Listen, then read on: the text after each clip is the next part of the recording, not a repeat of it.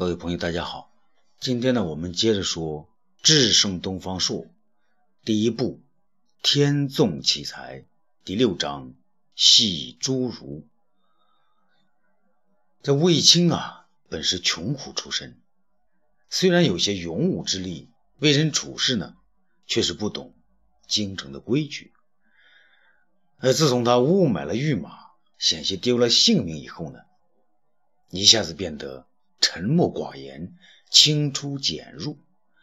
他和公孙敖一道，被武帝命为建章宫都尉，与东方朔共同伴驾。那三兄弟几乎是整天待在一起，白天呢陪皇上打猎练习射杀，晚上三个人呢一起饮酒玩耍，是高谈阔论。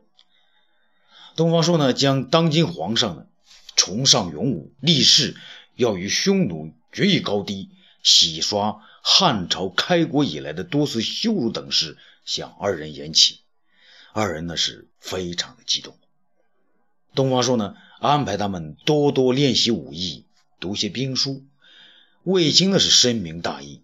于是他竟向东方朔谈起自己不能因为妹妹而荣华富贵，要用自己的本事来帮助妹妹更贵的想法，让东方朔呢。对他是刮目相看。卫青不仅呢埋头呢读兵书，而且呢向东方朔呢学礼法。不久呢，又要东方朔帮他借来《孙子兵法》和孙膑的兵兵书来研习，让东方朔是大为吃惊。眼见这位勇士的粗鲁之风日渐褪去，一天天老成持重、谨慎用事起来，东方朔则有说不出的高兴啊。那更高兴的当然是汉武帝呀！啊，他为自己成功的罢黜了庄青帝的太尉之职而兴奋不已。当日回朝后，母亲皇太后呢将他叫去，啊，责备他罢免太尉之事有失谨慎，不可因此让太皇太后不高兴。武帝是据理力争，说如此做法绝无危险。一是保全了太皇太后的面子，二是让阿娇和窦太主呢当众出丑，叫他们母女呢有所收敛；三是成功的封了为封了为夫人呐。一向在宫中如履薄冰的皇太后发现了儿子长大了，做事呢不仅很得体，而且还颇为老辣。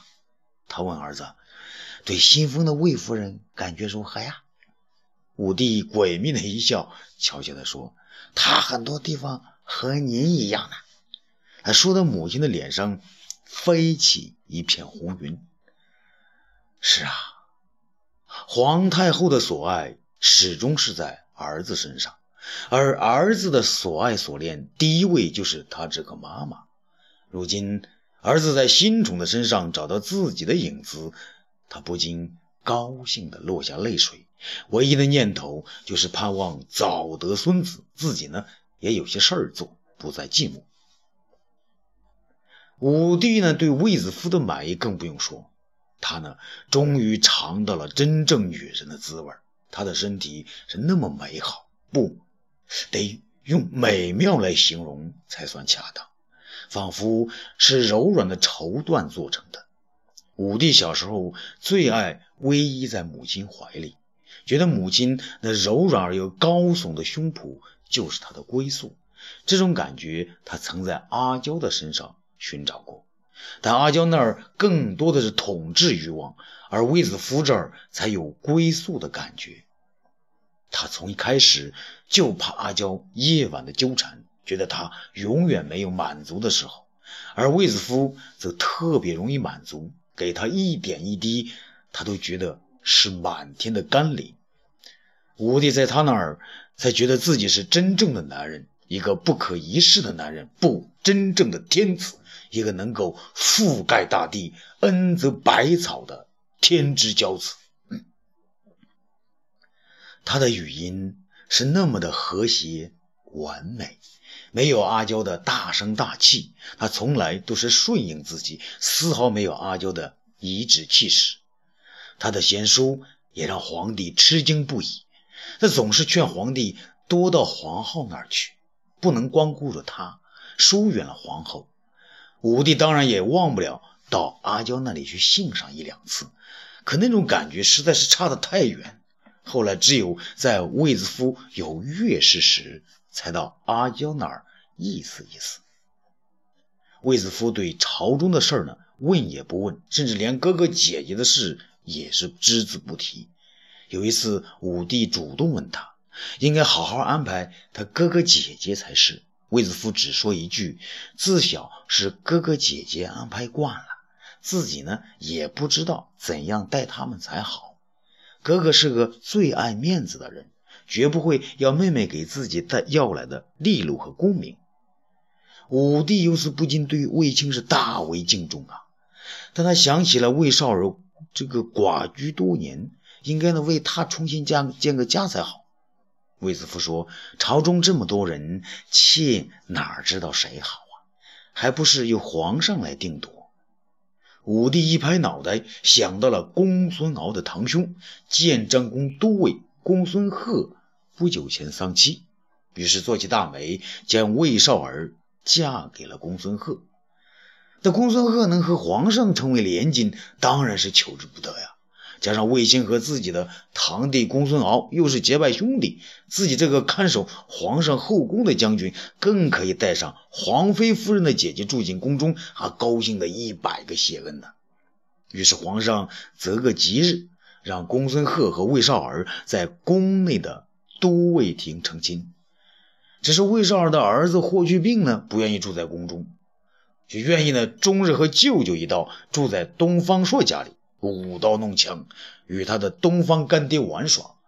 武帝呢也特别喜欢这个孩子，不时呢让公孙贺呢将他接来。有一次呢，他对卫子夫说：“爱卿若能帮我也生一个这样的儿子，朕就让你……”话没说完呢，卫子夫却用纤纤玉手。把他的嘴巴给堵住了。东方朔是一向是慷慨的很呐，花钱如流水。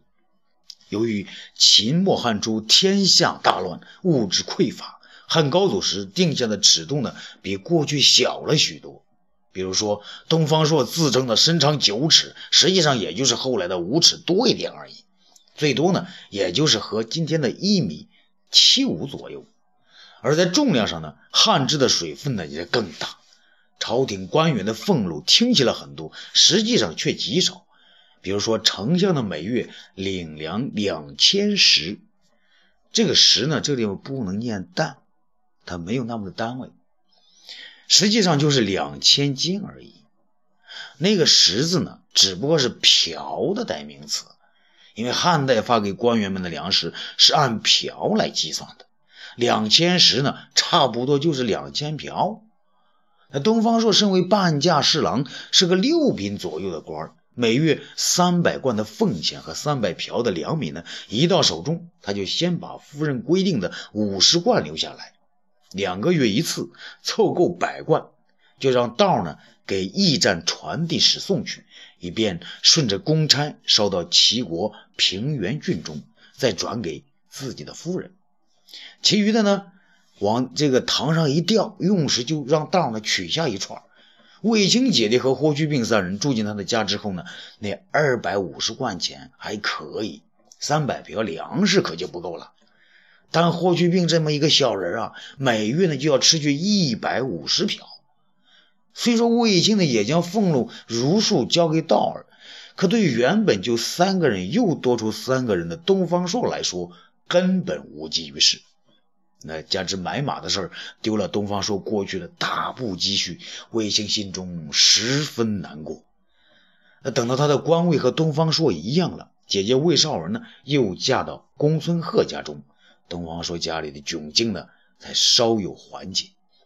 然而呢，还是不能放着胆子用钱。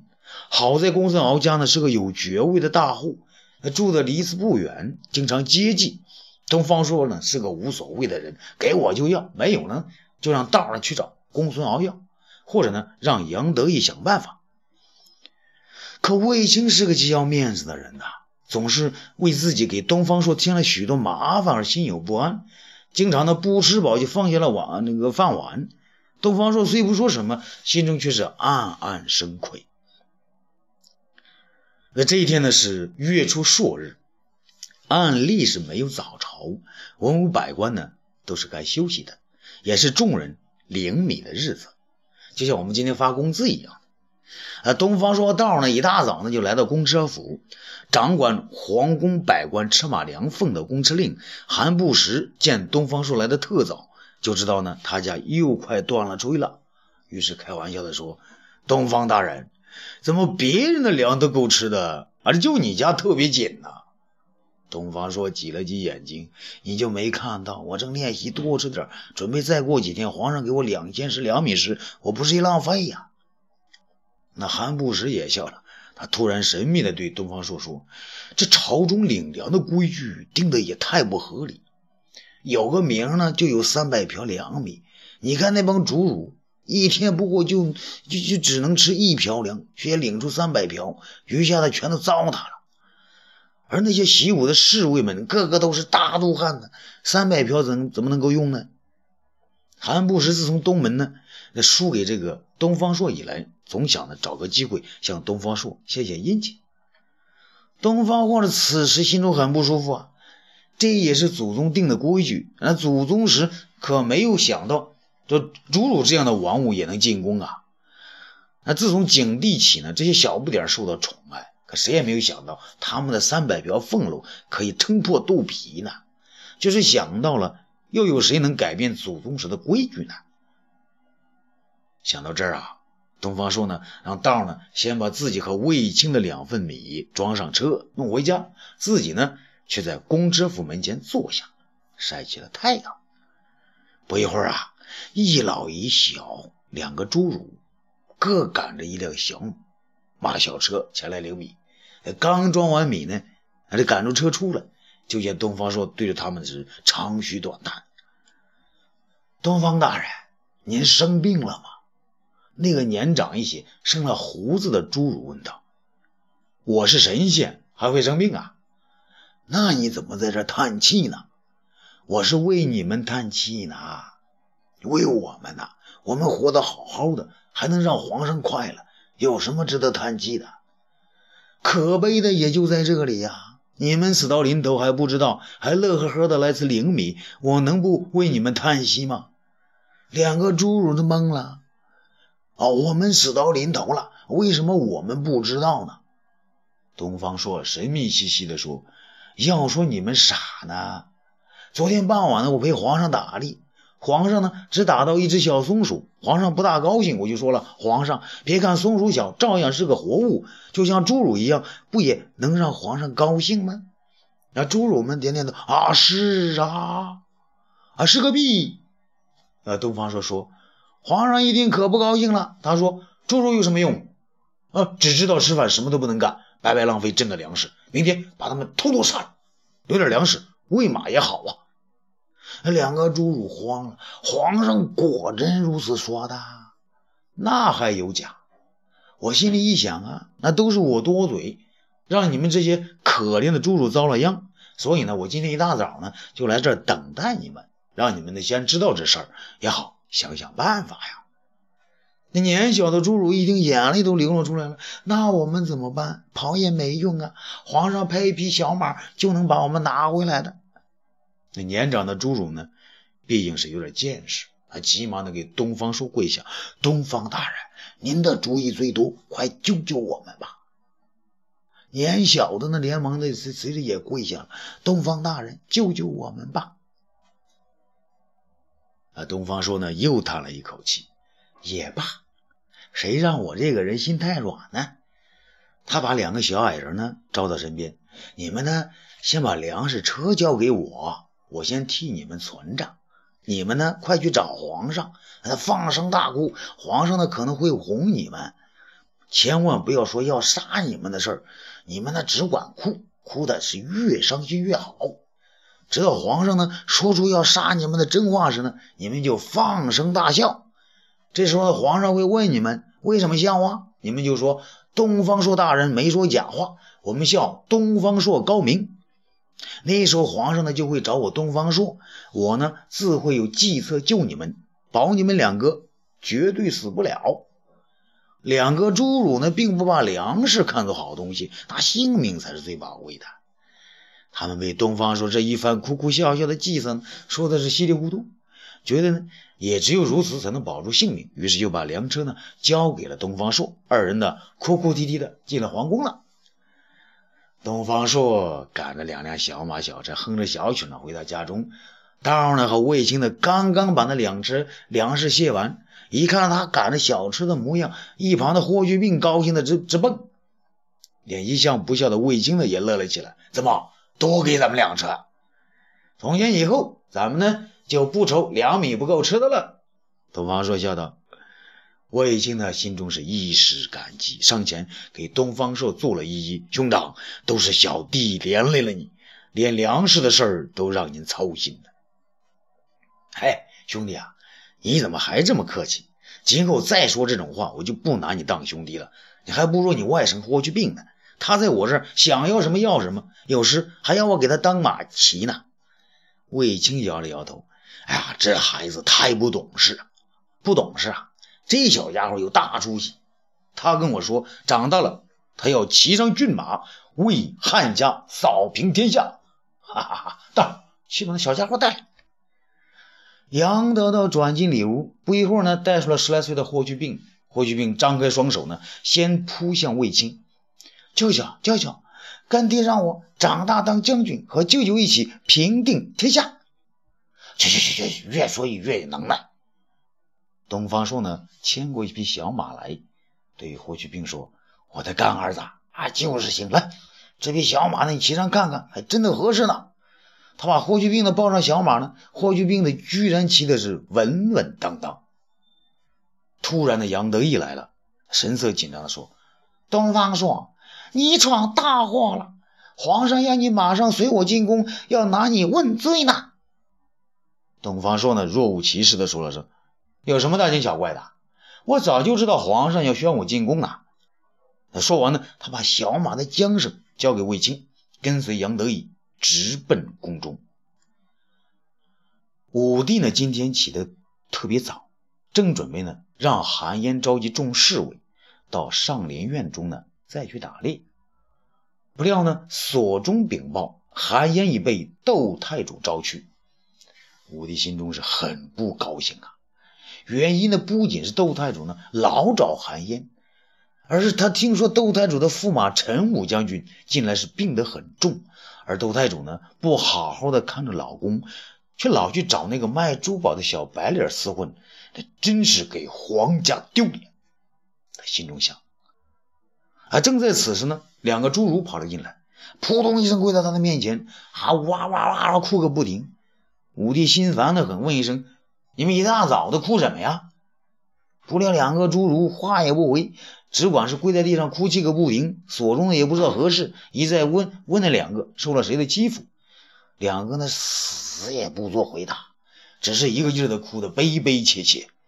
武帝气得勃然大怒，终于说道：“把两个拉出去。”统统杀了！